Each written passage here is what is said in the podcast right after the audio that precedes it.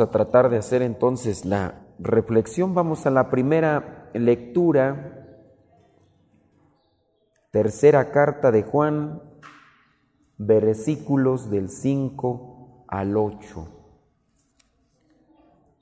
Aquí Juan saluda a uno que se llama Gallo y entonces le pide que auxilie a aquellos hermanos que dice, han emprendido un viaje, un viaje al servicio de Cristo y que no han querido aceptar ninguna ayuda de la gente pagana. Dice, por eso hay que ayudarles nosotros, hacernos cargo de ellos para ayudarles en la predicación de la verdad. Entonces la lectura la podemos enfocar en el auxilio que se da a aquellos que han emprendido este viaje de acercamiento a Dios, pero también de servicio en este viaje que podría ser de diferentes maneras. A lo mejor alguien quiere entrar al seminario y a veces hay una dificultad económica, entonces por ese lado se puede auxiliar eh, ayudarle ahí al, a los muchachos que tienen ese impedimento económico o esa limitación económica, entonces hay que ayudarles, buscar la manera. A lo mejor eh, el, los cepas, los misioneros laicos que necesitan un cierto tipo de apoyo para seguir anunciando, pues hay que ayudarles. Ahorita algunos de los de, los de ustedes, entre ustedes, van a auxiliar a estos jóvenes que pues dijeron que iban a salir a una hora, pero pues quién sabe a qué horas van a salir y a ver si salen. Que van a ese viaje de hacer una experiencia con, con Dios. Qué bien que algunos se, que se dieron a la tarea de auxiliarles y ayudarles para, para que hagan una buena experiencia. Entonces, la caridad. ¿Qué tanto podríamos cuestionarnos? ¿Qué tanto estoy yo ayudando a los que han emprendido este viaje de servicio, de acercamiento a Jesús? ¿Yo soy de los que ayudo o soy de los que pongo trabas? ¿Soy de los que me pongo a veces mm, pesimista? ¿Cuántas veces yo he auxiliado a una persona para que que tenga un buen camino en el seguimiento de Cristo. Hay que auxiliarnos, hay que ayudarnos, ya sea por ejemplo dentro del mismo grupo, en el mismo grupo de repente hay necesidades familiares, auxiliarnos entre nosotros para que esa experiencia que tengamos del grupo también eh, ayude. A veces algunos, no me acuerdo quién era el que estaba comentando, que vino a esta capilla porque invitaron a una misa.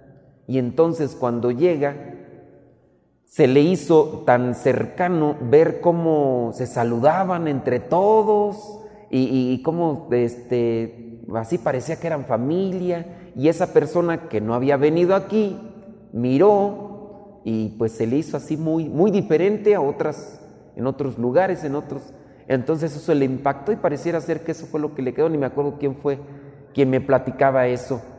Entonces son características que pueden ir contagiando, que pueden ir conectando con lo que vendría a ser nuestra forma de relacionarnos entre nosotros. Hay que hacer el esfuerzo. Sin duda, entre nosotros mismos tenemos diferentes gustos y tenemos diferente carácter a mí me gusta un color, a ti te gusta otro, a ti te gusta la comida de una forma, incluso hasta podríamos tener diferencias políticas, podríamos tener diferencias de partidos de, o de equipos de, deporte, de fútbol, tú le vas al América, yo le voy a las Chivas, tú le vas al Pumas, yo le voy al América, tú le vas al, que, al equipo, y entonces eso pudiera ser como que ciertas confrontaciones entonces, en base a ese sentido, aunque tengamos diferencias en ciertos gustos, nosotros tendríamos que irnos acoplando para ayudarnos y no que estas cosas sean lo que nos hace causa de, rechazo, sino unirnos, ayudarnos entre nosotros. Hay que perseverar, sí.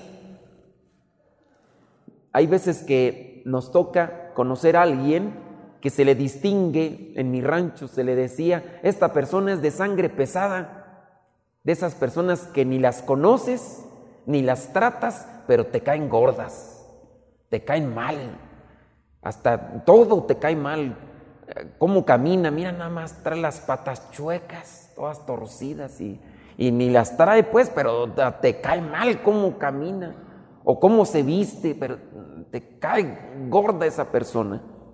Hay veces que pudiera ser así, nos cae mal alguien, hay que perseverar en el trato de ir ablandando nuestra relación con los demás.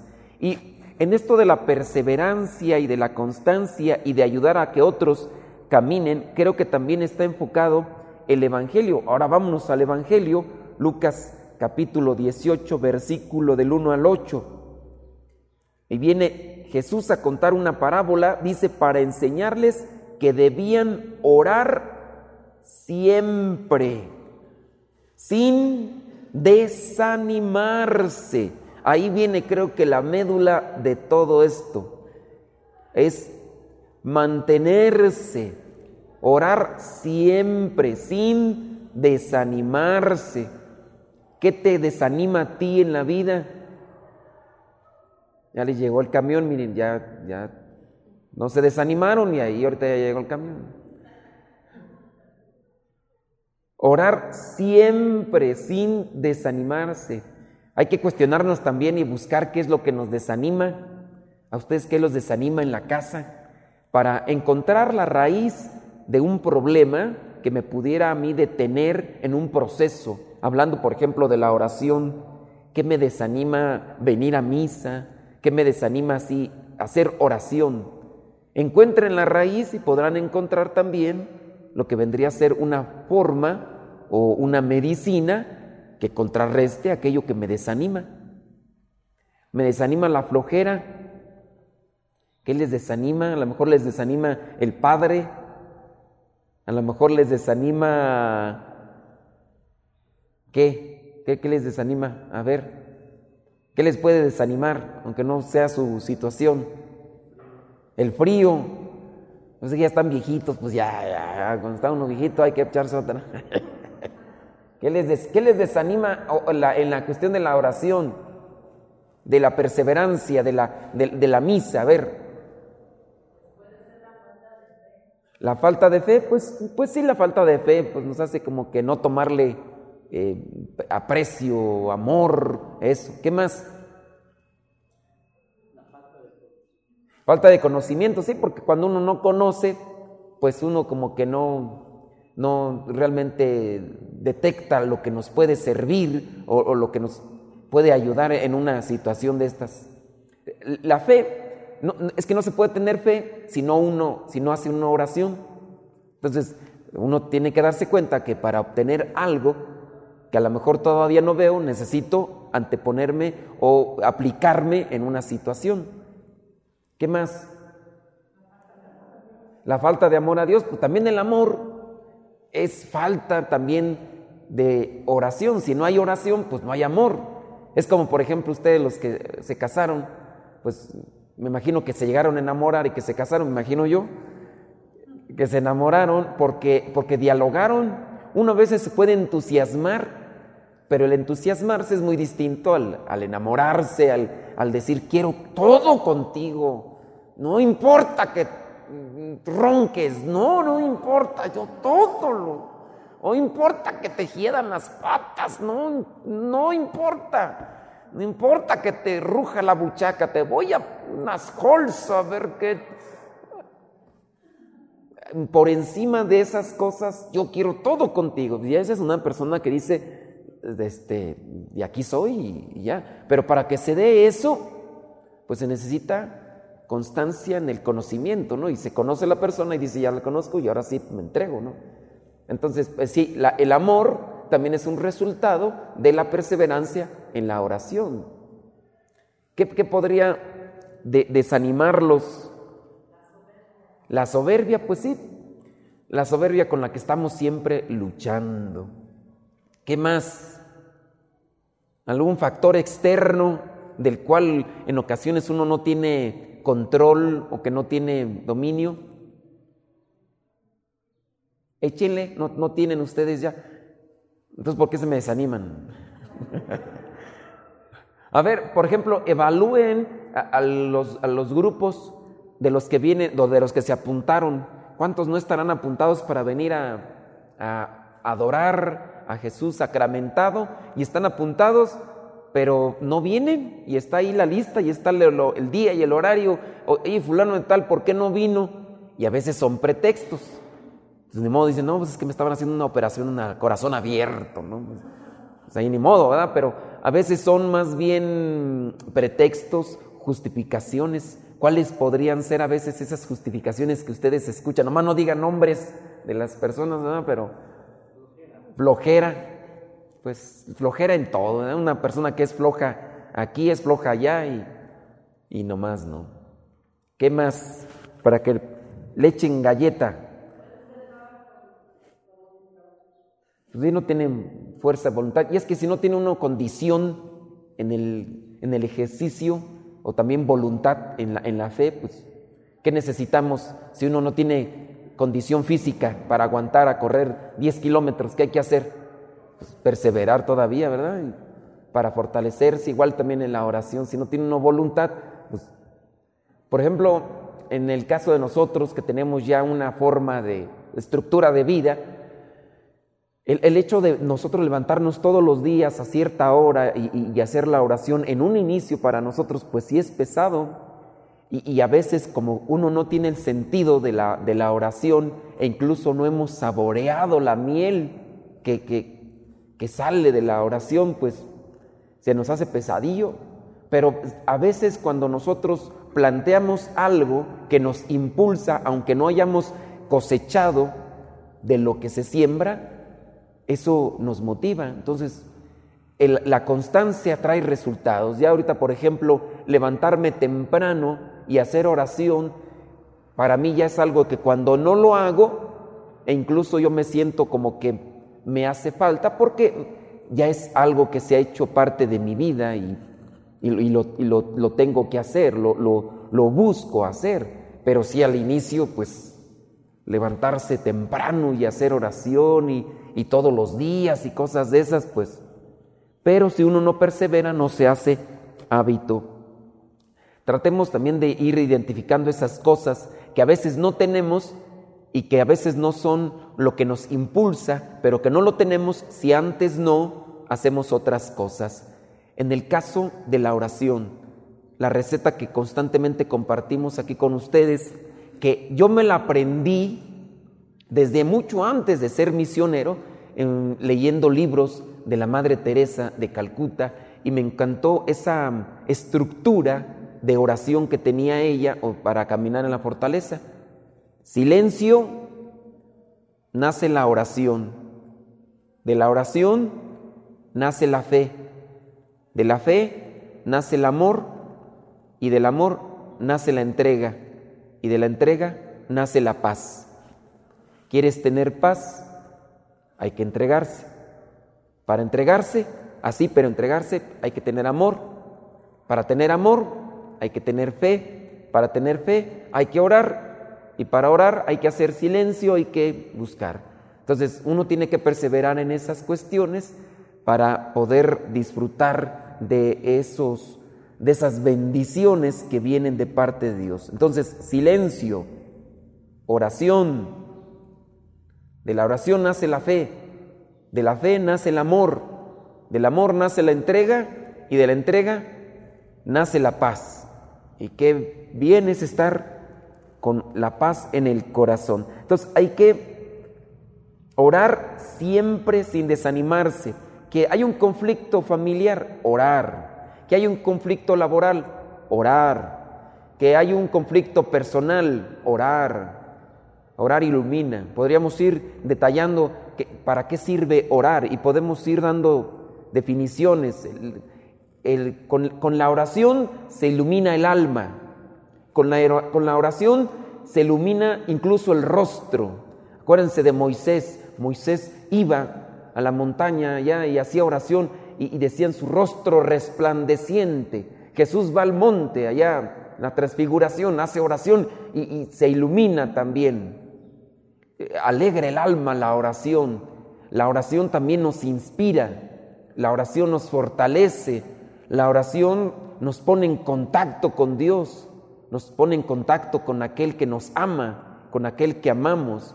La oración da paz, la oración da fortaleza, la oración da vitalidad, la oración, ¿qué más? Da valentía, la oración me da confianza, la oración me quita el miedo, la oración me sana, la oración me libera.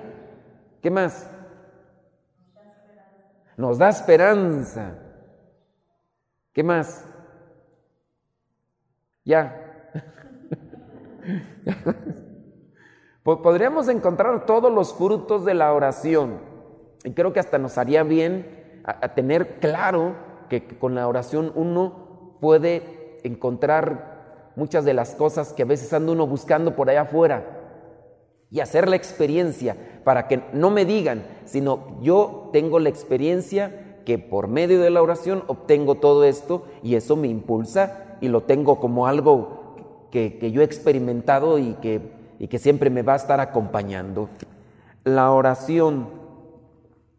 Eh, dentro de lo que es la, la oración uno encuentra personas que han alcanzado una proyección espiritual interior, a veces envidiable, una armonía también que podría ser efectos o frutos de la oración, una armonía eh, en su carácter, equilibrio, salud emocional, por ejemplo, los científicos, los que se dedican a la neurología y que analizan el cerebro, ¿quién goza de mejor salud mental? ¿Uno que hace oración o uno que no hace? Y los científicos dicen el que hace, porque está haciendo un, un trabajo. Es, el orar es como un ejercicio, incluso hasta mental, porque atraes a ti cosas buenas eh, Padre nuestro que estás en el cielo y las oraciones que uno haga son elementos buenos en la mente que vienen a acomodar una estructura neuronal, mental, que también ayuda. Y por eso es que la persona que hace oración con todo su ser,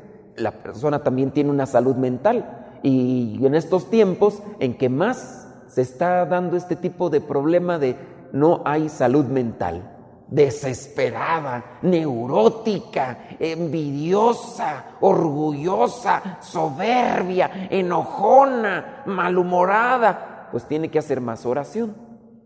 A veces hacemos oración con los labios, pero hay que hacer esa oración que, que salga del corazón y ahí es donde uno necesita esforzarse.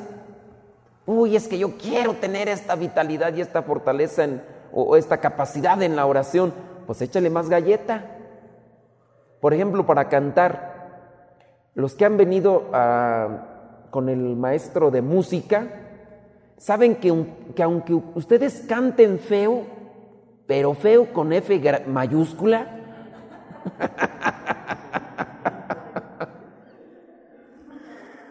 si vienen con el maestro de música, ustedes los van a entonar, no van a cantar magnífico, pero por lo menos van a estar entonados. Es que eh, es un talento, ya las cuerdas vocales ahí están, la, la caja torácica, ahí está el diafragma y todo, hay que trabajarlo. Eh, las cuerdas vocales no nos ayudan para cantar como Andrea Bocelli, no nos ayudan para cantar como quién. Lupillo Rivera, no, ese no canta, ese berrea. A veces no me escucha. No, o sea, no. Y uno quisiera a veces cantar. Vino hace poquito el padre, ustedes lo conocen al padre altísimo, este eh, Luis Espinosa. Escúchenlo cantar ustedes en, gregoriano y uno se queda, yo me quedo así como que, pues, pues tiene, tiene, tiene, tiene, tiene, tiene, talento, mucho talento.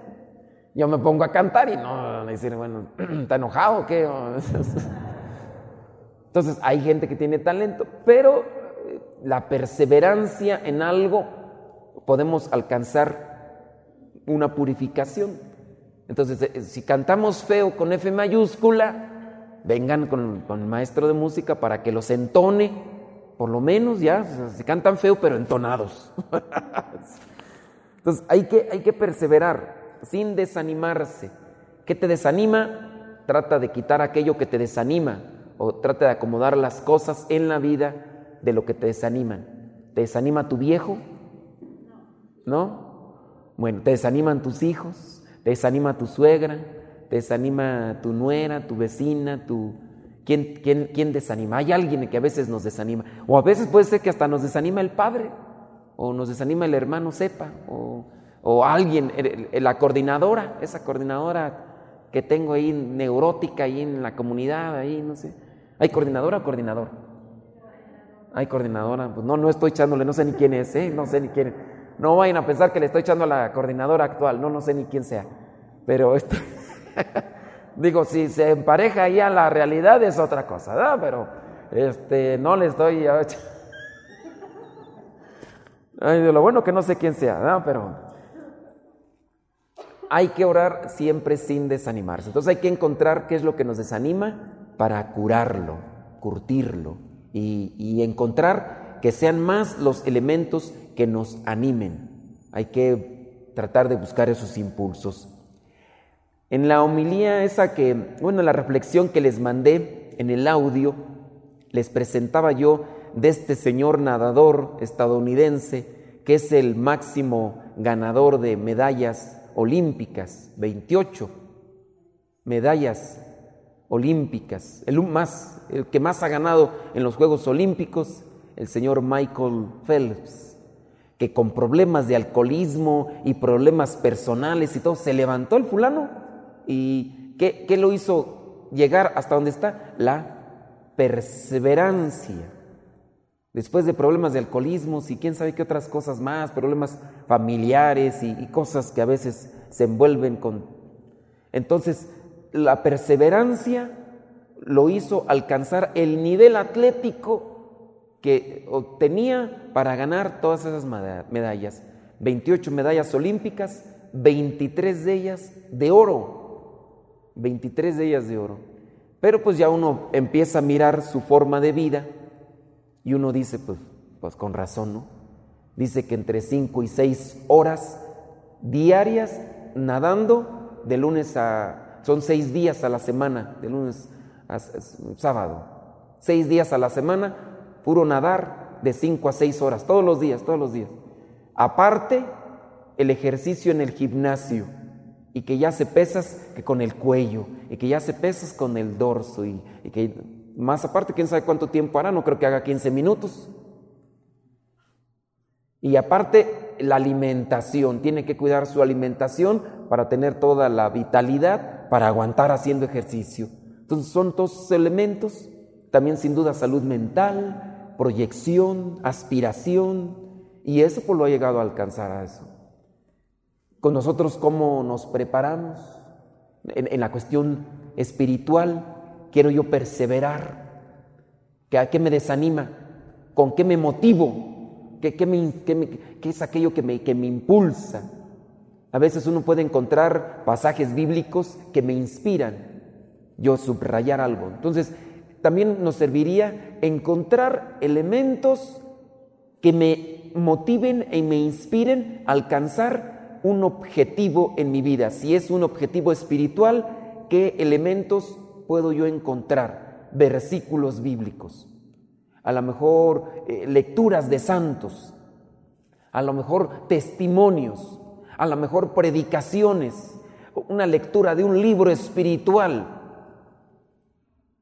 Pero si ni fu ni fa, y quieres estar bien fuerte, bien robusto en lo espiritual, y ni horas, ni versículo hílico, ni meditación de la palabra, ni lectura de vida de santos, ahí aventado ahí la flojera, mirando otras cosas que no nutren, o haciendo otras cosas que no, pues digo, cada quien cosecha lo que siembra. Galatas 6, 7. Se cosecha lo que se siembra. Y si no, uno puede ver al Padre Luis ante estas condiciones que está de, de enfermedad, de desgaste físico. Y a las cuatro y media se despierta. Dicen, ya está viejo, ya, ya. No. Le preguntan, ¿le cuesta despertarse a esa hora? Dice, sí. ¿Le cuesta levantarse? Tanto que lo tienen que ayudar. Ya tiene que moverse, lo tienen que ayudar. Pero él dice, es que si yo no hago esto, no me mantengo en lo que tengo. Y a las, a las cinco y media cuando yo me meto a la cabina a acomodar todo el tilichero de, de la radio, a las cinco y media él pasa a la capilla y yo ahí a la cabina. Y él ahí está en la oración, todos los días. ¿Qué ha logrado tener el Padre Luis a diferencia de otros sacerdotes? Visiblemente muchas cosas. Todo esto ¿por qué? Una constancia, una perseverancia. Espiritualmente, a esa edad, y mantener esa vitalidad e incluso ese impulso. Pues sí, ya no puede moverse mucho con la cuestión física, el pie, pero la palabra todavía tiene peso, su palabra nos dice cosas y todo, ¿por qué? Porque tiene autoridad moral, tiene fuerza moral, porque no puede decir que está diciendo algo y, se está contradiciendo en lo que nos está diciendo. No nos va a decir, oren y él no ora. No, nos dice, oren, sean honestos, y no pusimos él es deshonesto, no, sean honestos, sean sinceros. Y en eso nos lleva a la delantera y, se mantiene en la lucha. Yo a veces le digo, padre, es que pues, también a veces no se recupera bien, le digo, porque pues también necesita su cuerpo, descanse más. Dice, pero necesito orar. digo, sí, pero el cuerpo, mm, descanse más, pero es que necesito hacer esto. Está haciendo un plano para una casa en Colombia. Está viendo lo del capítulo. Y uno dice, padre, pues ya, o sea, eh, todo lo que ya no puede mover su mano por microinfarto que tuvo y el pie y todo lo demás, padre, pues ya también, sí, pero hay que hacer esto, hay que hacer lo otro, hay que hacer aquello. Ya no puede escribir, pero pone otro escribir. Y ya uno es donde uno dice, ¿Cómo se llama eso? Perseverancia. Ha tenido las cosas que tiene por perseverancia. Él tiene libros, platica que cuando estaba en lo de los libros, él escribía y había momentos en los que los otros hermanos del seminario, cuando él estaba como padres, los otros padres mirando el fútbol, mirando películas y él acá escribiendo. Y a veces sí le daba porque sí le gusta el fútbol. Luego ahí está allí viendo el fútbol, le va un equipo chafa, pero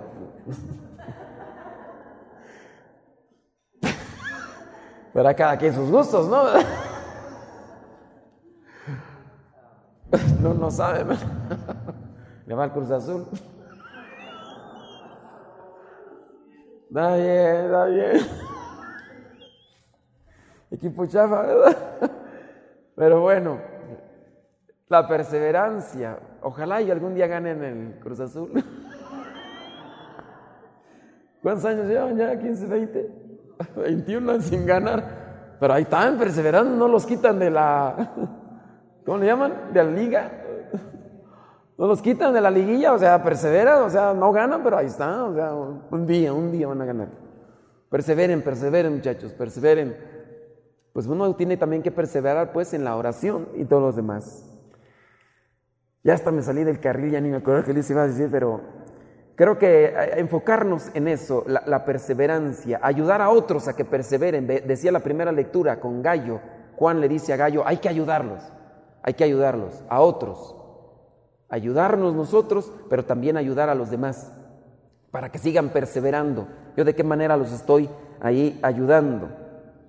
Y, y así, esta mm, viuda alcanzó lo que estaba buscando por la perseverancia, la constancia.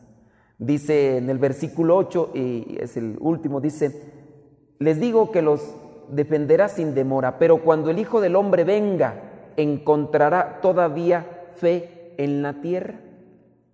La fe, fruto de la constancia y la perseverancia, si un fruto es don de Dios, pero nosotros tenemos que pedirlo.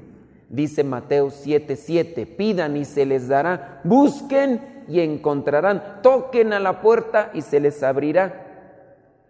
Dice por ahí el otro refrán, el que persigue alcanza, y si no, si ni perseguimos, ni, perseguimos, ni, ni hacemos nada, ni caminamos, y luego por ahí un personaje decía que sus hijos estaban en la universidad y que ya no querían los muchachos, ya ven cómo son algunos flojos, y dicen que quieren trabajar, y dicen, si no quieres trabajar acá, menos allá. Y ya les dijo, no, es que ya no quiero, que no sé qué. El hijo, mira, vamos al, ¿cómo se llama donde corren los caballos? Hipódromo. Vamos al hipódromo. Que ya llegaron al hipódromo. Dice, vamos a ver esta carrera. Y ya miraron la carrera. Dice, pero ¿por qué nos trajiste aquí? ¿Apostaste o qué? Dice, no, pues para que vean que ellos sí terminaron la carrera.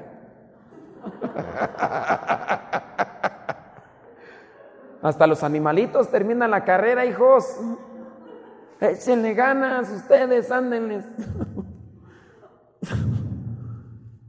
Así que hay que perseverar. La promesa que hayamos hecho a Dios, la promesa que hayan hecho ustedes, que, que sea un siempre, porque el perseverar en lo que ustedes hacen, en la oración al Santísimo, en el venir a misa, en el comprometerse en el servicio, no es un beneficio para los demás, es un beneficio para ustedes. Y ustedes crecerán, van a fortalecerse en la medida que todos juntos nos ayudemos mutuamente. Dice, orar siempre sin desanimarse. El espíritu es fuerte, pero la carne es débil. Por eso, oren sin cesar, decía Jesús en el huerto de los olivos, cuando miraba que sus discípulos, sus apóstoles, les ganaba el sueño. No, no se duerman, manténganse orando. Y ahí estaban ellos durmiéndose. ¿Qué le pasó a la mujer de Lot? No voltees hacia atrás, porque si volteas hacia atrás te conviertes en estatua de sal. Y la esposa de Lot hizo lo que no tenía que hacer y lo que se le dijo que no hiciera. Dios nos dice, Jesús nos dice, oren sin cesar, siempre sin desanimarse.